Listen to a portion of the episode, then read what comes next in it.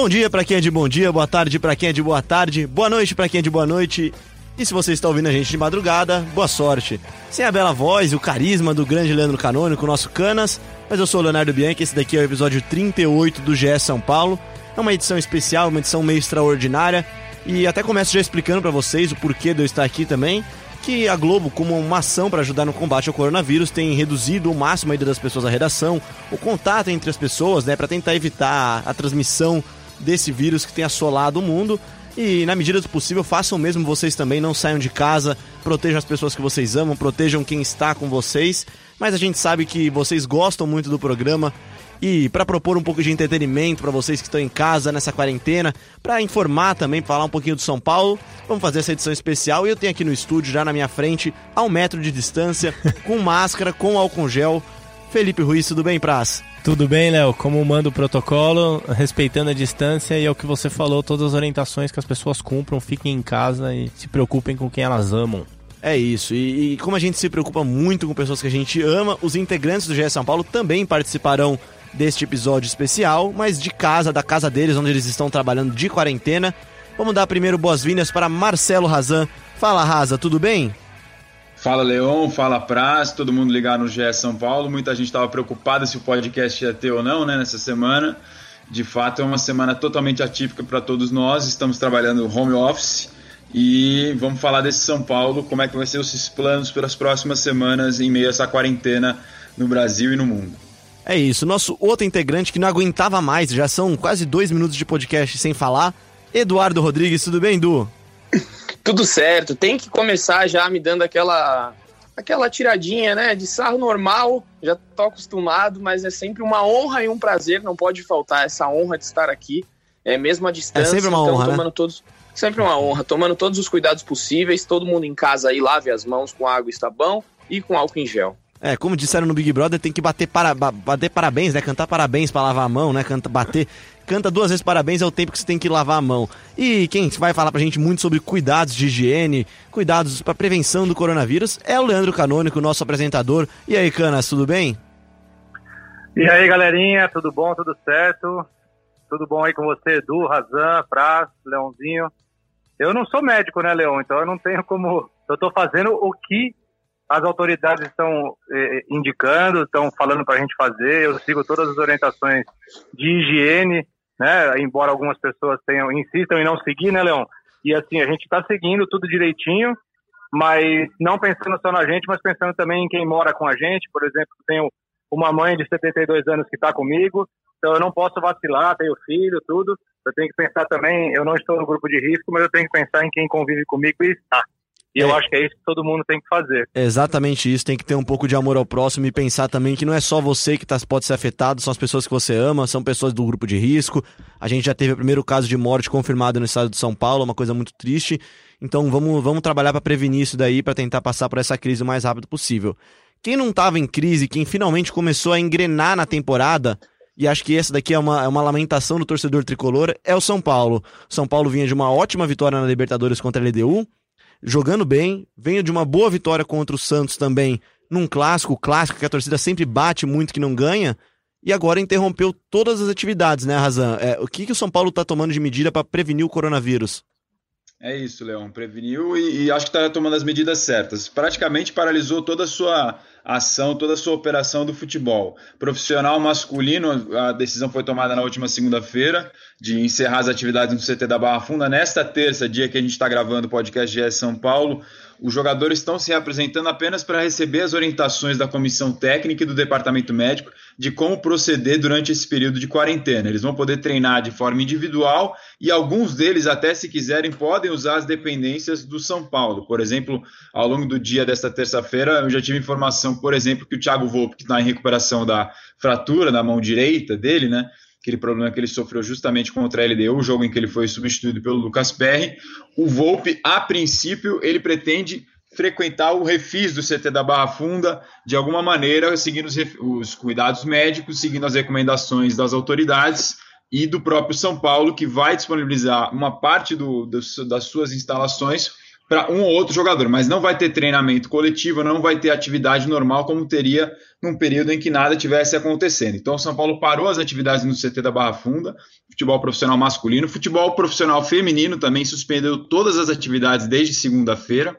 Na, na base, no, em Cotia, também tudo suspenso, os amistosos que estavam programados, avaliações canceladas, das categorias sub-13 ao sub-20, que são as categorias da base do São Paulo, também não está tendo mais atividade lá em Cotia é, apenas para jogadores que estão em tratamento, vão continuar frequentando o local e vão usar operação de Cotia apenas em áreas essenciais para fazer aquele, aquela estrutura continuar funcionando. De resto, todo mundo liberado, jogadores indo para casa. Até quem mora em Cotia, alô Eduardo Rodrigues, o pessoal do São Paulo avisa que os jogadores que, que moram em Cotia, as escolas de Cotia já haviam suspendido as aulas desses garotos, dessas crianças, adolescentes.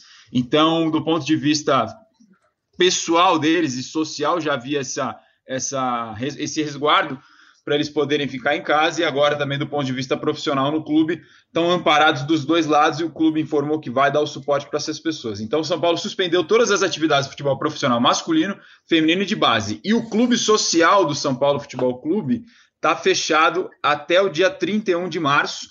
A partir dessa data eles vão reavaliar se abrem novamente ou não e até o momento não houve nenhum caso reportado entre associados do clube social de Covid-19 do coronavírus. Ainda ninguém reportou ter pegado a doença. Essas são as primeiras e mais importantes medidas preventivas do São Paulo, com as quais eu concordo integralmente. Caramba, agora eu entendo o que o Leandro Canônico sente quando o Razan fala. É, é, é um milkshake de informações, né, Canas? É, é incrível, é, é open bar de informação. É, é, é impressionante, cara. Ele é quase um álcool gel, ele serve para tudo, cara. É impressionante. Mas vamos falar então um pouquinho do São Paulo, então. Canas, o São Paulo ele vinha de uma boa fase. Acho que enfim dá para dizer que, como disse o Razan alguns episódios atrás, né, o Razan, o Edu, é, não é que o São Paulo atingiu o pico, mas ele tava atingindo o melhor momento com o Fernando Diniz, talvez, né? Acho Nós que de... avisamos, hein? É, a derrota, a derrota pro, pro Binacional, ela, ela deu uma mascarada nisso, mas é evidente a evolução do São Paulo em campo e fora dele mesmo. O time, o time está mais tranquilo, tá Assim, o Pablo entrou num clássico perdendo e fez dois gols com a maior naturalidade do mundo, né, Canas? Não, ô Leão, a derrota pro Binacional, ela é a derrota pro Binacional. Ela vai ser sempre a derrota pro Binacional. Eu não acho que tem que, que minimizar por conta da altitude, entendeu? Acho que os outros times do grupo, quando a Libertadores voltar, é, eles vão vencer lá o Binacional, porque o time do Binacional é muito ruim, né? O, o jogando em condições normais de, de, de altura, com, contra o River Plate, por exemplo, foi 8 a 0 para o River Plate. Eu acho que tranquilamente o River Plate consegue fazer um placar lá. Então a derrota para o Binacional foi a derrota para o Binacional. O São Paulo não soube matar o jogo e perdeu o jogo. Não tem, não tem jeito. Isso, isso tá, tá feito já, tá escrito, não tem jeito. Se tirar Agora, mil metros por altitude, ainda assim ia ser 4x0 pro. Mil metros por gol ia ser 4x0 pro River ainda. Exatamente. Essa, essa conta é importante. Agora eu acho que o São Paulo, nos jogos contra a LDU no Morumbi, contra o Santos, é, foi muito bem, mostrou um grande de poder de decisão, né, quando teve a chance fez o gol. É, assim, num, num, o contra a LDU poderia até ter sido um pouco mais o jogo, né? Assim, teve, teve chance para fazer um pouco mais. Eu acho que no finzinho ali, o Razão e o Edu podem me corrigir, o Prazo também. É, no finzinho ali, se o Pato não tenta ajudar o Pablo a fazer o gol dele, o Pato poderia ter feito mais uns 12 gols ali que ele teve a oportunidade. E contra o Santos, o que eu gostei muito, né? O que a gente não via havia muito tempo em clássicos do São Paulo, é que o São Paulo tomou o gol, não se desesperou, se encontrou em campo, esperou acabar o primeiro tempo, o Diniz foi ousado, tirou um zagueiro, botou um atacante, e esse atacante que vivia uma má fase, uma péssima fase, foi lá e decidiu, fez os dois gols da vitória, e o São Paulo venceu um clássico de virada. Eu acho que tudo isso, tudo isso junto, a boa atuação contra a LDU, é, o tomar o gol no clássico, sair perdendo e ter a tranquilidade para buscar o poder de reação e com um jogador que ainda estava mal, eu acho que esse combo todo fez muito bem ao São Paulo, independentemente de agora ter a parada, a paralisação por conta do, do coronavírus ou não. Eu acho que o São Paulo ele conseguiu se estabilizar e ter um pouco de, de, de tranquilidade quando está perdendo, de poder é, ter um poder de decisão maior. Eu acho que isso lá na frente vai ser visto a hora que voltar o campeonato. Agora não é a prioridade, e nem tem que ser pensar em quando vai voltar o campeonato, ou, ou, como vai ser, ou que o São Paulo perde, que o São Paulo ganha com essa parada. Acho que não é momento de pensar nisso, agora é momento de pensar em a gente se preservar, cada um ficando em casa e tomando seus cuidados. Mas eu acho que o São Paulo atingiu um bom nível para tentar buscar esse auge que a gente falou lá atrás. Mas ainda falta um pouco, mas acho que depois desses dois jogos o torcedor pode ficar um pouco mais tranquilo. Sem dúvida, sem dúvida. Acho que o São Paulo, ele, se no começo do ano alguém olhasse e falasse, não, São Paulo vai chegar numa pausa de Copa América, por exemplo, uma pausa de alguma data FIFA, como melhor paulista, seja em desempenho quanto em resultado também, acho que muita gente duvidaria. O São Paulo ele chega para essa, essa pausa forçada, né, essa quarentena, de certa forma, tranquilo. Tranquilo, com a torcida confiante, com jogadores confiantes. Acho que não é lamentar ou não, porque realmente o que o Canas falou, a prioridade não é essa. Futebol é secundário, mas o São Paulo chega em bom nível, né, Razan? Chega em muito bom nível. O São Paulo, é, só em questão de resultado, está um ponto atrás da campanha do Palmeiras. Né? O Palmeiras é o líder geral junto com o Santo André, 19 pontos. O São Paulo tem 18. Mas em desempenho, como eu venho falando em alguns podcasts, independentemente, mesmo quando o resultado não vinha, para mim o São Paulo joga o melhor futebol do futebol paulista, apresenta o melhor rendimento do futebol paulista é porque está produzindo e está evoluindo. É claro, é o que você exatamente que você falou, Leão. São Paulo você vê um caminho norte, já tem um time base formado, todo mundo sabe mais ou menos do 1 ao 11 quem é, quais são os jogadores do São Paulo, qual é a maneira que o São Paulo vai jogar, vai buscar ter a posse de bola na maior parte do tempo, vai querer agredir o adversário. E contra o Santos, é, complementando o que o Canas falou, a alteração do Fernando Diniz de tirar o Bruno Alves e colocar o Pablo, justamente, além de ser o cara que entrou e fez dois gols na fase que estava, é mais uma alteração de repertório técnico do treinador. Porque ele já havia feito essa alteração contra o Santo André, quando o São Paulo perde o jogo por 2 a 1 se eu não estou enganado de cabeça. No é, intervalo, sim, ele tira o zagueiro razão. e põe um jogador de mais ofensivo. Aí o Everton vira lateral esquerdo, o Reinaldo vira zagueiro. Dessa vez ele tira o Bruno Alves, coloca o Pablo, o time vai para cima novamente. É uma alteração que ele treina no dia a dia do CT da Barra Funda. Ele mesmo falou isso depois na entrevista não coletiva, que virou exclusiva para a Joana de Assis, né? Por conta da situação do, do estádio estar tá com portões fechados lá no Morumbi, em função dessa situação que a gente está vivendo. Ele explicou que isso é treinado sim, não é nada improvisado na hora e que contra o Santo André, e eu concordo, deu certo também. Não é porque o time perdeu o jogo que a, que a mudança deu errado. O São Paulo pressionou, sufocou o Santo André. Não venceu o jogo? Tudo bem. Não é só o resultado que vai poder também basear nossas análises. Eu acho que a gente tem que pensar um pouco também pelo lado do desempenho. Contra o Santo André deu certo. Contra o Santos, mais ainda, o São Paulo poderia ter vencido por mais. Quem viu o jogo sabe que o segundo tempo foi um jogo quase de ataque contra a defesa. O Santos teve o Jobson expulso no fim do primeiro tempo por aquela entrada feia no Daniel Alves. Aliás, os dois até se desculparam nas redes sociais, o Jobson pediu desculpas, o Dani aceitou, levou na boa. E aí o segundo tempo virou um ataque contra a defesa. O São Paulo virou naturalmente o jogo e poderia até ter vencido por um placar melhor. Em cima disso que o, que o Raza falou, é, gravamos com o Tietchan uma vez no CT e ele falou pra, pra gente em off que o Diniz pede muitas vezes assim: pode pensar que você é meu zagueiro. Eu quero que você muitas vezes tenha essa ação na cabeça do quanto eu quero que você pegue a bola lá atrás e comece as jogadas. E, e ele acabou virando zagueiro nesses dois jogos, contra o Santo André e contra o Santos. Acho que mostra muito como o Diniz tem o grupo na mão e, e sabe trabalhar muito bem as várias possibilidades que os jogadores acrescentam para ele ali, né? É uma coisa muito é, importante. Contra, contra, só, só, contra o Santo André. Não, contra o Santo André, o Tietchan, ele, ele continuou no meio. Aí o Reinaldo que foi pra zaga, né? Verdade, verdade. Nesse jogo que o Tietchan foi nesse quem jogo, recuou. É. O Tietchan só foi no, no jogo contra o, contra o Santos. Contra o aí Santos. contra o Santo André, o Reinaldo foi zagueiro. É, mas eu quero dizer muito mais como ideia, né, Edu? Assim, como ele, como ele quer que o Tietchan tenha a noção que ele, que ele faz parte do começo da jogada mesmo, da criação. Como, sim, sim. como o time, na verdade, né, Edu? O time do São Paulo tá treinado para entender diversas situações de jogo, né? Até com um a menos, com um a mais, é, são situações de jogo que você ganha no treino, né? É por isso que a gente sempre bateu aqui, né? Mais, o, mais vocês e menos o Edu, na, na permanência do Diniz, na continuidade, na, na, no tempo pro trabalho, né? Acho que isso faz diferença e aí, se o treinador é bom ou ruim, você avalia lá na frente, né? Não, total. A gente, é, nós estamos nos treinos lá, a gente vê que o Diniz ele faz diversas, embora ele não abra muitos treinos coletivos, mas de vez em quando é, a gente já pôde perceber na pré-temporada que ele faz alguns trabalhos de é, 12 jogadores contra 10. Assim, não é nenhuma inovação, vários treinadores fazem isso. Só mas faz, né? Um, um, é, mas faz, ele faz de uma forma com que todo mundo saiba o que tem que fazer em campo. Então, o time reserva vai, vai fazer igual o time titular, que é a saída de bola é, jogada dentro da área com provavelmente Tietchan, Daniel Alves, essa bola vai para o zagueiro na esquerda, é, já tem um lateral aberto ali na ponta esquerda já para receber. É, se não der, volta no Volpe. Então tem todas essas jogadas são trabalhadas diariamente, como o Razan bem falou, ele já treina com um zagueiro é, em diversas ocasiões. É, até o Luan, que é um o zagueiro da base, né, que jogou bastante no passado, esse ano não está tendo muita chance, saiu, deixou de ser volante esse ano para ser zagueiro. É, o, o Diniz acredita que ali ele rende mais. Então, é, o Diniz vai encontrando um monte de possibilidades dentro do seu time. O Pablo era um centroavante, virou um ponta. É, o Pato, que era ponta, foi para centroavante, porque o Diniz acha que o centroavante tem que ser o jogador mais refinado é, a jogar ali. Então ele acha que o Pato se encaixou melhor. Então ele, ele achou várias. O Tietê como primeiro volante, o Daniel Alves como segundo volante. Se a gente pegar esse time do São Paulo de hoje, de 2020, e comparar com 2019, tem muita diferença tática. É, os jogadores mudaram muito de posição e isso é um, é um, mérito do Diniz. E aí você falou, né? O Edu não protegeu tanto. É, não, a palavra certa é o Edu cornetou bastante. Não Bateu sei se. Muito, Diniz. Ba...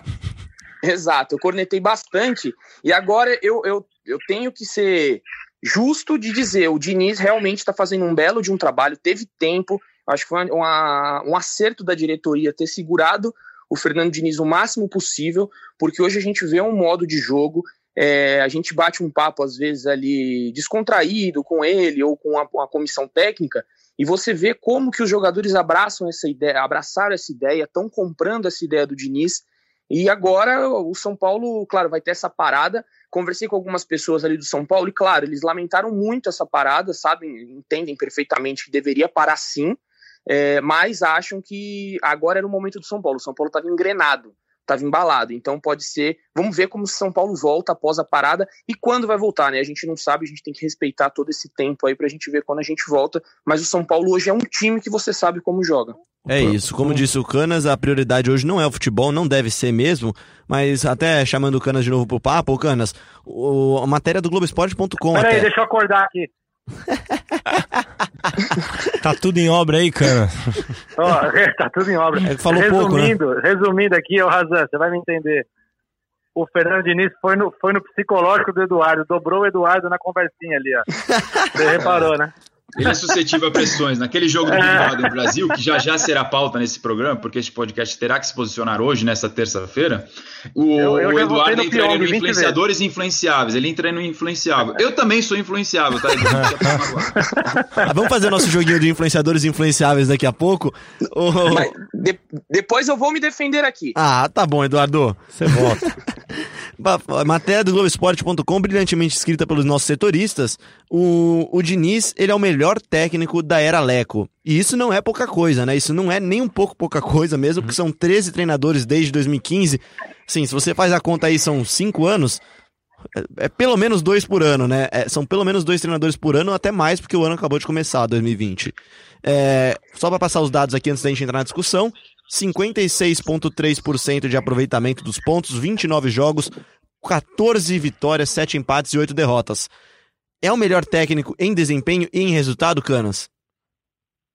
Olha, é, é, em desempenho tá claro aí, os números não mentem, né? Eu até trabalhei nessa matéria ontem junto com o Razan, eu, eu, eu editei essa matéria junto com ele, né?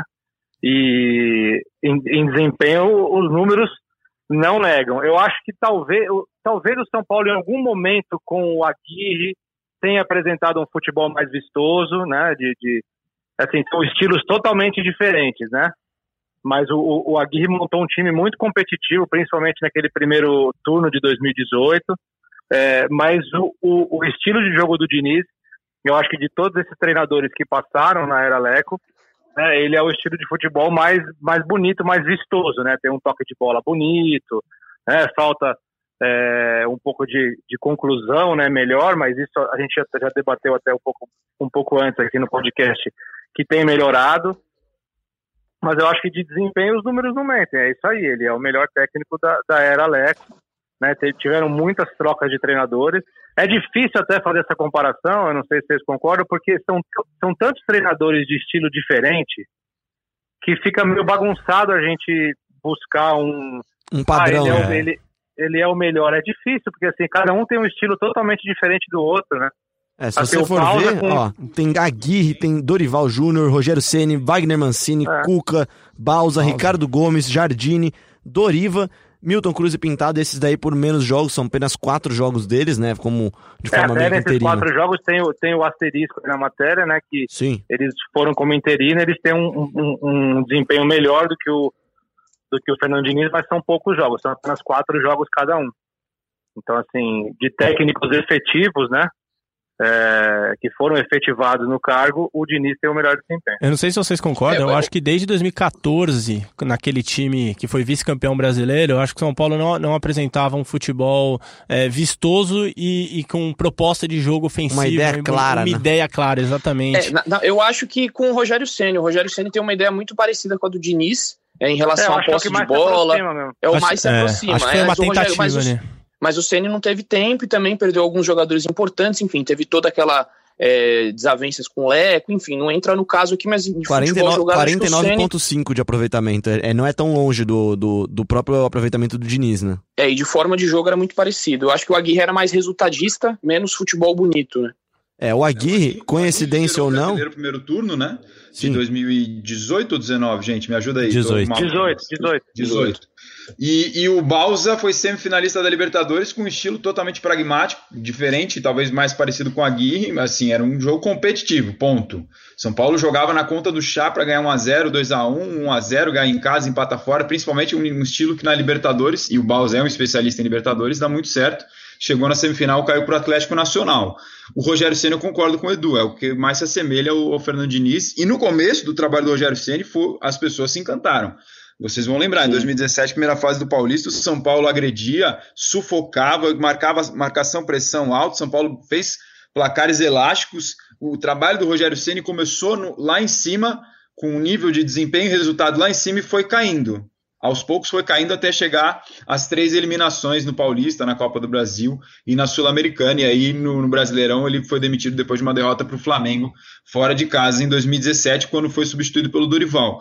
É, desses técnicos todos aqui, realmente é o que o Canas falou, é difícil. No, no frigir dos números é isso que a gente está mostrando, né? Sendo que tem dois jogos que foram comandados pelo Márcio Araújo, que é auxiliar do Fernando Diniz. Ele comandou dois jogos porque o Diniz estava suspenso contra o Internacional, na vitória por 2 a 1 que garantiu a vaga na Libertadores do São Paulo, e agora contra o Binacional na altitude, também por uma suspensão que o Diniz carregava no Fluminense. Então, desses técnicos todos, é muito difícil avaliar, claro, fora do ponto de vista do número, que é pragmático, não tenho o que dizer, mas cada um teve um elenco muito diferente, um contexto político que interfere no, no bastidor do clube e acaba respingando no futebol muito diferente. É, o São Paulo, desde outubro de 2015, que é quando começa a, a era do presidente Leco, tem várias nuances aí nos bastidores, então tudo isso interfere, acaba interferindo. Vários diretores de gerentes de futebol passaram pelo cargo, a gente vai lembrar vários aí, Gustavo Vieira, Jacobson, é, enfim, são tantos que eu vou agora não vou conseguir elencar todos. Agora está o Raí no cargo, enfim. Tudo isso interfere, mas talvez desses últimos anos, esse de 2019 para 2020, 2020, acho que com o Dorival foi assim também, mas não deu certo foram anos em que o São Paulo apostou na manutenção do treinador e nesse mais ainda na manutenção do elenco praticamente inteiro, acho que inteiro, né? Assim, da espinha dorsal mais importante foi mantido o elenco e não trouxe ninguém. Acho que isso sim é uma grande vantagem para o Fernando Diniz e está sendo positivo. Eu diria que acho que esse daqui é o momento mais estável do São Paulo nos últimos, sei lá, 10 anos praticamente. Acho que o São Paulo há tempos não tinha um, um ambiente tão tranquilo e isso é mérito, claro, aí acho que a gente tem que reconhecer também da diretoria que, que apostou em continuar com o técnico. Só para trazer outro número, coincidência ou não, o Aguirre é o segundo técnico com melhor desempenho dentre aqueles que, que realmente são efetivados no cargo de São Paulo. O Aguirre tem 55,8% de aproveitamento, ou seja, é menos de 0,5% de diferença do, do Fernando Na Diniz. pesquisa Ibope dá empate técnico. Empate técnico, empate técnico. São 43 jogos do Aguirre, 19 vitórias, 15 empates e 9 derrotas. O Aguirre fez um trabalho que para mim foi muito bom. Eu realmente de fora ainda, né? De fora eu, não consegui entender qual a razão da substituição do Aguirre, é, mas ele, enfim. Ele pagou pela expectativa que, o, que, ele momento, criou, né? Vai lá, Canas. O, o, São Paulo com o Aguirre, eu acho que foi a última vez que o torcedor São Paulino teve alguma esperança de, de, de ser campeão nesses últimos anos. Eu acho que nem no ano passado, é, chegando à final do Paulistão, que chegou meio que aos trancos e barrancos depois de uma primeira fase ridícula, é, eu acho que em 2018, quando venceu aquele primeiro turno com um time competitivo, acho que foi a última vez que o torcedor São Paulino pensou assim, pô, a gente tem um time, a gente pode ser campeão. a partida contra o Flamengo, né? A partida Muito contra bom. o Flamengo é, no Maracanã. Cruzeiro, no Mineirão. São partidas que o São Paulino acho que guarda na memória com carinho nos últimos tempos, né, Canas? Sim, sim, com certeza. A saída do Aguirre é, acho que é o grande erro da gestão Raí aí no, nos últimos desde que ele entrou na, na, na, no comando do futebol, e acho que ele mesmo, pelas entrevistas que ele já deu, pelo que a gente ouve, já faz, entre aspas, um meia-culpa. Ele disse numa entrevista, acho que foi para a Fox, para o Benjamin, é, que queria fazer uma análise do trabalho dele quando tivesse terminado, né, para ter a obra completa, não falar sobre ela no meio do caminho. Isso vai acontecer no fim do ano, porque vai ter eleição para presidente, o contrato do Raí termina no fim do ano, a gente não sabe se o próximo presidente, que não vai ser o Leco, porque não pode concorrer à eleição, à reeleição, vai manter o Raí no cargo.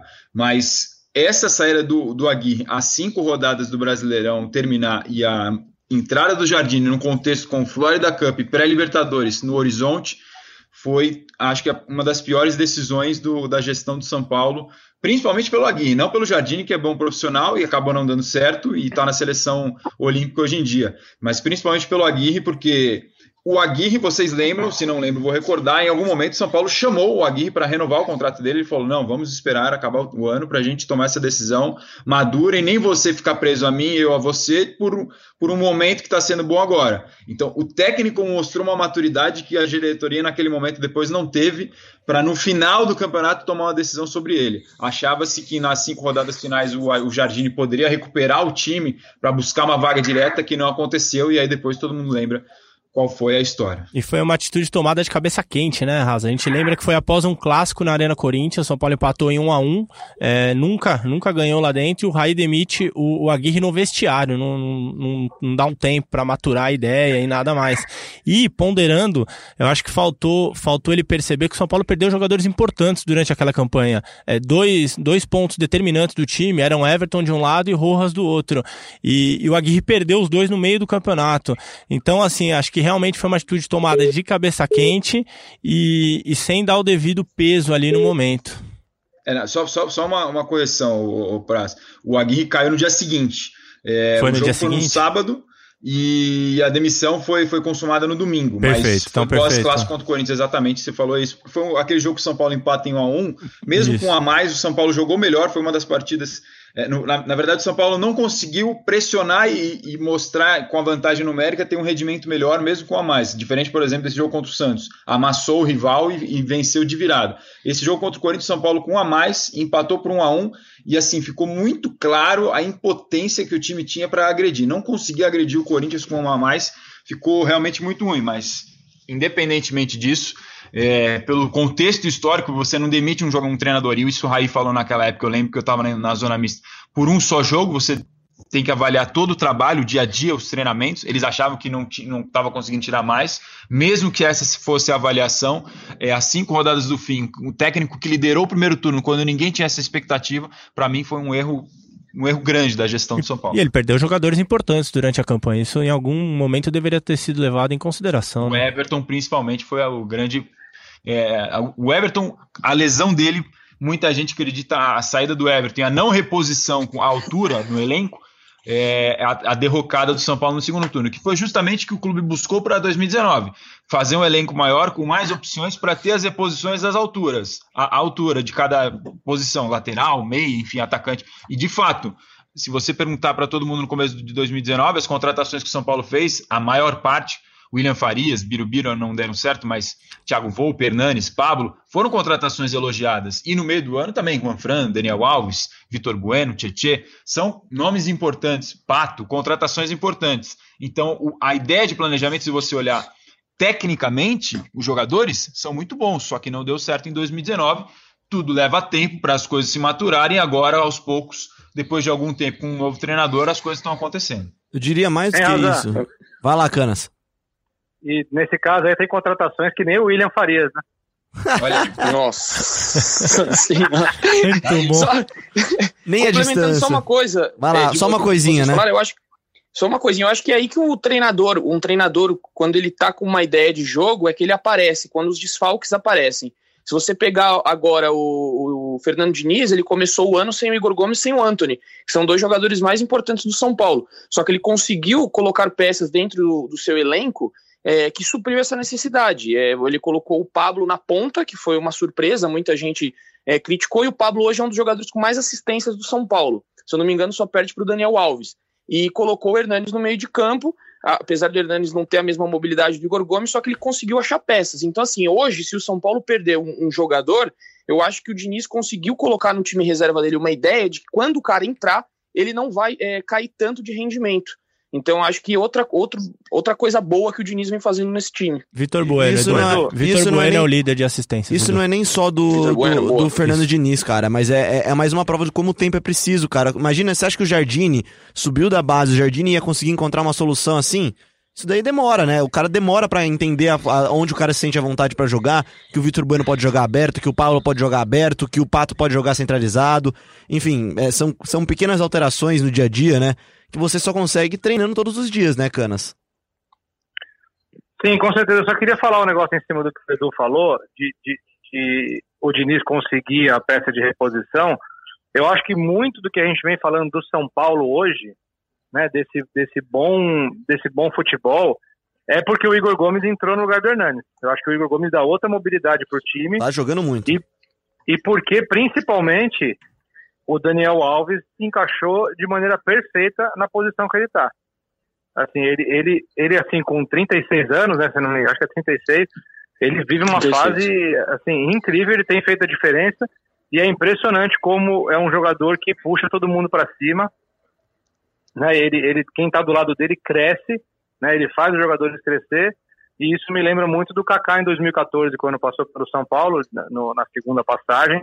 O pessoal dizia muito isso, que ele puxava todo mundo para cima. E o Diniz, outro dia, é, até elogiou muito o Daniel Alves, disse que a conexão deles não é só de, de tática e técnica ali, mas é uma conexão também de como eles pensam o mundo.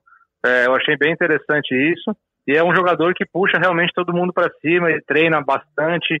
É, não é um jogador que apesar da, da idade e da experiência, ele não veio para o Brasil aparentemente para encerrar a carreira. Ele veio para para construir uma carreira aqui que ele não construiu lá atrás. E ele nesses primeiros meses de 2020 tem mostrado que está no caminho certo. Igor Gomes, inclusive, que é aniversariante do dia, está completando 21 anos nessa terça-feira aqui.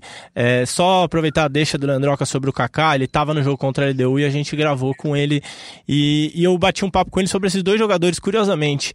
Do Daniel Alves, ele está impressionado é, com a importância que ele está tendo no São Paulo e com a postura dele. É muito em cima disso Isso que que o Leandroca ressaltar. falou. A postura dele é sensacional. O cara quietinho, chega lá, Quietinho. trabalha, não quer holofote, deixa os meninos brilharem. Exato, corre o jogo inteiro, é impressionante a entrega que ele tá tendo, é o artilheiro do time na temporada com cinco gols, então o Kaká tá impressionado com isso. E sobre o Igor Gomes, ele vê muito potencial, ele acha que pode ser um jogador de seleção brasileira, a única coisa que ele acha é que o Igor tem que chegar um pouco mais na, na área, ele acha que o Igor ainda algumas vezes vem buscar a bola muito Concordo. atrás, e eu também tendo a concordar com o Kaká, mas ele, mas ele vê muito potencial e acha que pode ser um jogador de muito futuro. Eu diria mais, o torcedor, eu vi isso de alguns torcedores são paulinos, eu capaz de eu falar aqui, eu apanhar até, mas é, pro São Paulo seria pior perder o Igor Gomes do que perder o Anthony agora, acho. O, o Anthony, ele tem reposição mais ou menos razoável no elenco, o Igor Gomes, realmente, quando ele voltou, ele melhorou muito o elenco, né, Canas? Ah, Acho que, acho que você nem ia apanhar, não, que a galera concorda, viu? Valeu, Canas. O Edu chama canas agora? Pô, foi mal. Brincadeira, Edu, gostei, cara, gostei da sua participação, obrigado. Desculpa aí, eu vou falar que eu, eu, eu vou ser bem honesto com vocês. Eu não estava prestando atenção, repete para mim. Não, que o Igor Gomes hoje... Lá, porque eu já sabia que você não estava prestando atenção É e eu quis Obrigado, intervir Edu. aqui. Obrigado. Du, desculpa, É, Du, você mas tinha tudo razão, bem, Du. o quê? Você tinha É, razão. beleza. Seguimos. Não, o que o Igor Gomes faria mais falta pro São Paulo se saísse hoje do que o Anthony. Ah, não, com certeza, não tenho a menor dúvida. É, a função do a função do Anthony ali você consegue suprir de, de outras maneiras, assim, com o Pablo, com o próprio Pato, com outros jogadores reservas. A hora que tiver o Rojas de volta, vai suprir também muito bem. É, aquela função do Igor Gomes ali são poucos jogadores que fazem. Ô, amigos, acho que a gente conseguiu fazer, traçar um bom panorama do São Paulo em meio a essa crise. Deu pra atualizar um pouquinho Eu as queria fazer, informações? eu só Vai queria nessa. fazer um, um, um adendo aqui rapidinho. Como vocês sabem, né? O, e o, o ouvinte não tem nada a ver com isso, né? Mas eu estou em obras aqui em casa e tem a Priscila, nossa mestre de obras aqui. Ela foi contagiada pelo trocadilho. Ela me ouviu falando aqui que o Daniel Alves é um jogador que puxa os jogadores para cima e ela falou que é um jogador guindaste. Tendo aí todo esse trocadilho com a obra, né? Com... Sensacional. Muito bom, muito bom. Sensacional. As pessoas que, que são, que cercam o ambiente do, do, do Canas, elas, elas acabam sendo contaminadas pelo Canas vírus, Pela né, cara? criatividade dele ali. É, é o Canas vírus, cara. Mas muito legal, muito legal, já diria Eduardo Rodrigues, o episódio. Obrigado a vocês que ouviram a gente até aqui. Obrigado também, Canas, Edu, Raza, que, que abriram as suas residências pra gente entrar lá e falar um pouquinho com eles. É, é um momento complicado, é um momento difícil. Eu nunca vivi isso daqui, então espero que a gente passe por essa de boa, tranquilo. Fiquem em casa, se cuidem. Lavem bem as mãos, não comprem produtos que vocês não precisem. Não precisa ter desespero de ir no mercado comprar. Ontem eu fui no mercado, a mulher comprou 25 pães de forma. Não, não é os pães, 25 é, formas de pães de forma, né? Então, assim, não precisa Caramba, ter. 25 formas Pois de é. pão de forma. Não precisa ter desespero, não precisa comprar as coisas mais. Vamos com calma, a gente vai ter orientações ainda de como fazer essas coisas tranquilos. Vejam notícias, leiam no- jornais, assistam jornais. A TV Globo tá fazendo uma programação super especial com 11 horas de jornalismo seguido. Então, as novelas estão suspensas. Enfim, toda, toda a nação agora tem que se unir para tentar passar por essa situação de crise. Obrigado, Canas. E Amor de Mãe tá, Amor de Mãe tá pegando fogo. Essa semana tem capítulos inéditos até sábado. Depois vão reprisar a fina estampa, mas Amor de Mãe tá pegando fogo, pegando fogo. E é uma ótima novela que tá pegando fogo também, é o Big Brother. Rapidinho, curtinho. Dê seu recado, Razan. Rapidinho, só duas coisas que eu preciso falar que eu peguei aqui durante o podcast. O Refis tá, tá seguindo uma rotina diária de meio turno no CT do São Paulo, é um profissional trabalhando e alguém de limpeza também. A orientação para os atletas do São Paulo: ficar em casa, não se expor, ter cuidado com os mais velhos, com os idosos e mandar uma planilha de treinos para os jogadores seguirem. O CT não vai funcionar nada, é só o refis e os seguranças que vão trabalhar um quadro muito curto e vão selecionar os, os seguranças mais jovens. Quem quiser pode treinar no CT da Barra Funda, treina, toma banho e volta e toma banho em casa, porque o- essa parte do CT vai estar fechada. Então, Thiago Volpe, Rojas, Valse, esses jogadores que estão em recuperação de lesão vão continuar frequentando o CT, seguindo essas recomendações médicas e seguindo essas orientações do São Paulo, quadro redu- reduzidíssimo de funcionários, só o refis funcionando, o resto tudo paralisado. E para fechar, porque esse esse podcast fala de tudo também um pouquinho. Big Brother Brasil é voto fora Pyong. Você tem que se posicionar nesse momento. Não é hora de ficar em cima do muro. O voto é fora Pyong, fora Pyong. É isso, eu já votei umas 37 vezes já no, no Pyong, já fora Pyong, sou Tim Babu aqui. Babu vai ganhar. Edu, obrigado pela participação. Valeu, amigos, valeu a todos aí. Eu só queria é, agradecer ao Razan, que por conta dele e também por conta do nosso outro colega, Senna, que não param de encher a, time, encher a timeline de Big Brother. Eu fui contaminado pelo Big Brother também. Então vamos aí, fora Pyong. Aquele abraço a todos. Valeu, Edu. Valeu também ao Felipe Ruiz, está aqui na redação comigo, a um metro de distância, seguindo todas as recomendações. Como manda os protocolos, Leozinho, só corroborando o que você falou no começo, para as pessoas se informarem de forma adequada. Nesse momento, muito fake news é gerado, muitas informações encontradas, então que as pessoas se informem por veículos de confiança. É isso, obrigado a você que ouviu a gente. Fica aqui o nosso abraço. Cuide da sua família, cuide de quem você ama. Tome cuidado e principalmente agora ouça o podcast de São Paulo. Esse é o nosso último podcast, talvez durante essa quarentena. Enquanto não volta o futebol, fica meio difícil de falar sobre futebol, porque não é importante assim. O mais importante é você cuidar da sua família. A gente volta assim que for possível para matar a saudade de vocês presencialmente todo mundo e para não perder o costume, um beijo no coração e um abraço na alma de cada um de vocês.